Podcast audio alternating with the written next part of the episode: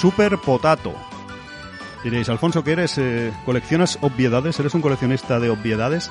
Ya sabemos que en Super Potato se pueden comprar videojuegos retro. Bueno, tenía que mencionarlo, tenía que mencionarlo amigos, eh, estoy haciendo un repaso así de casi todas las tiendas.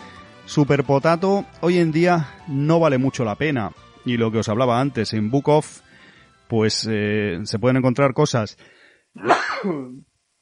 Eh, Jesús, salud, lo que sea. Me voy a resfriar.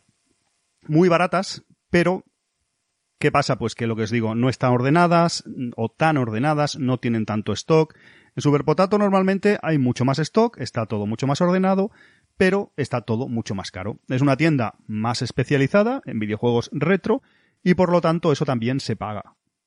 Se paga también que suelen estar, siempre están, en principio, situadas en, pues, en el centro de todas las ciudades electrónicas más conocidas, las Electric Town de, Japón, en este caso en Akihabara y en eh, Nipponbashi, por ejemplo, ¿verdad? Están los Super Potato y entonces ahí sí que va hoy en día todo Cristo, todos los turistas, todos los extranjeros a comprar y por muy caros que pongan los precios, la gente va con dinero. Eh, quizás sea la única vez que van a Japón. En muchos casos sucede. Nosotros somos más otakus del país. Pero ya sabéis cómo son las cosas. Muchas personas hacen el viaje a Japón y no volverán nunca a Japón. Y van ahí, ven un jueguecito de su infancia. Ah, mira, me lo voy a comprar y no saben ni lo que valen, ni le importa, lo pagan y ya está. O sea, Super Potato es hoy en día bastante caro. ¿Qué sucedía antes en Super Potato? Y puede pasar hoy en día muy puntualmente, hay que estar atentos. Pues que ponían ofertas especiales. Super Potato tenía y tiene un stock increíble de videojuegos de segunda mano y nuevos. Super Potato, no sé cómo diablos se lo montaban, pero sacaban videojuegos nuevos en stock. Eh, estoy hablando de, pues yo que no tantos años, eh, os hablo de año 2018, pues a lo mejor ibas a un Super Potato de Osaka mismo y te encontrabas, yo que sé, juegos de, ¿qué os digo yo? Algo que me venga en mente. Virtual Boy, juegos nuevos, ¿vale? Y juegos a un precio razonable.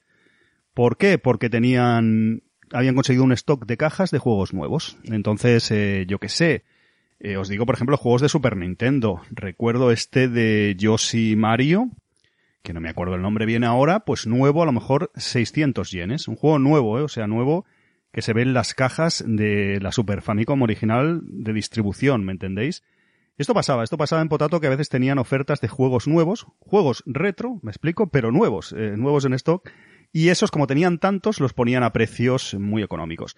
Evidentemente no eran juegos ultra top, pero eran juegos, pues en ocasiones jugables y y al fin y al cabo un juego nuevo, nuevo de trinca, eh, nuevo, no precintados, porque estos de cartucho no, no tenían precinto, como sabréis, pero había cosas interesantes puntualmente en Super Potato. Super Potato también pasaba la caza del error, ¿no? Que es un poco friki, es un poco demasiado obsesivo, pero sí que pasaba de cazar el error. En Super Potato era caro, me están picando de un paquete.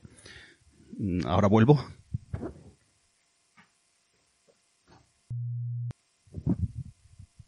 Disculpad, Tomodaches, disculpad.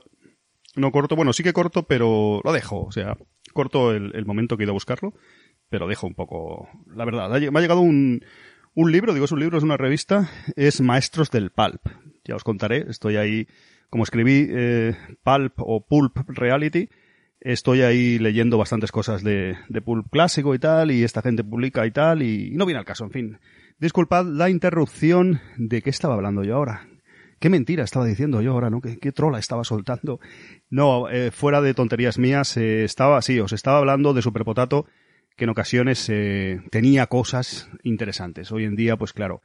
Sí que es cierto, y para cerrar Superpotato, sí que es cierto que Superpotato en Osaka sí que hay un montón de tiendas. No sé si lo sabéis, esto es un poco raro, pero hay, si no ha cambiado la cosa y las han cerrado, hay amigos como, ¿qué os diré yo? Pues a lo mejor había 10 tiendas de Superpotato en, en toda la prefectura de Osaka. Es curioso, pero eran, eh, son, es un caso raro porque no son el Superpotato que, que tenéis en mente que vais a encontrar en Nipponbashi, que hay dos, o el Superpotato que vais a encontrar en Akihabara, y, y, demás, ¿no? No sé si había un Superpotato, ahora estoy dudando, si había un Superpotato en Nagoya, la zona friki de Nagoya.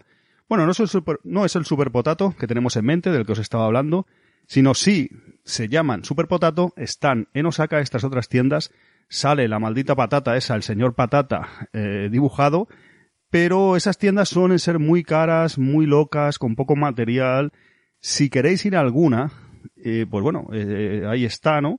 buscadlo, en eh, la web de Superpotato creo que estaban todas, si no, si buscáis en Google Maps en Osaka Superpotato, os van a salir, yo he ido a todas y son las que no son en zona friki, son muy malas, son muy malas, una cosa rara, yo creo que es que pagan una suerte de franquicia por el nombre, pero no tiene nada que ver, porque se centran más en material nuevo, en consolas actuales, de retro hay muy poco, y lo que hay es a precios prohibitivos, casi más caro incluso que la potato de, de Akihabara o de los sitios turísticos. Como curiosidad, existen más Super Potato, a no ser que lo hayan cerrado, pero yo he ido, ya os digo, como al, menos a siete o a ocho, sobre todo nos saca cuando años que yo tenía la bicicleta que compraba de segunda mano, pues iba de aquí para allá y a veces, hostia, por aquí de camino hay una super potato. Pues con la bicicleta no es nada, te pasabas y ya, a veces era de risa, ¿eh? Porque llegabas allí y eran, es una cosa muy rara. No sé, amigos, si alguno de vosotros me lo sabréis explicar, si es que tienen el nombre de la marca y luego lo,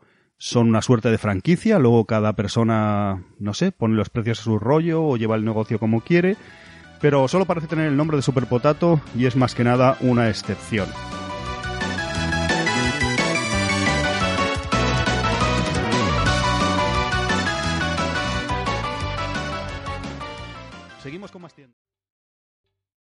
¿Te está gustando este episodio? Hazte fan desde el botón Apoyar del podcast de Nivos. Elige tu aportación y podrás escuchar este y el resto de sus episodios extra. Además, ayudarás a su productor a seguir creando contenido con la misma pasión y dedicación.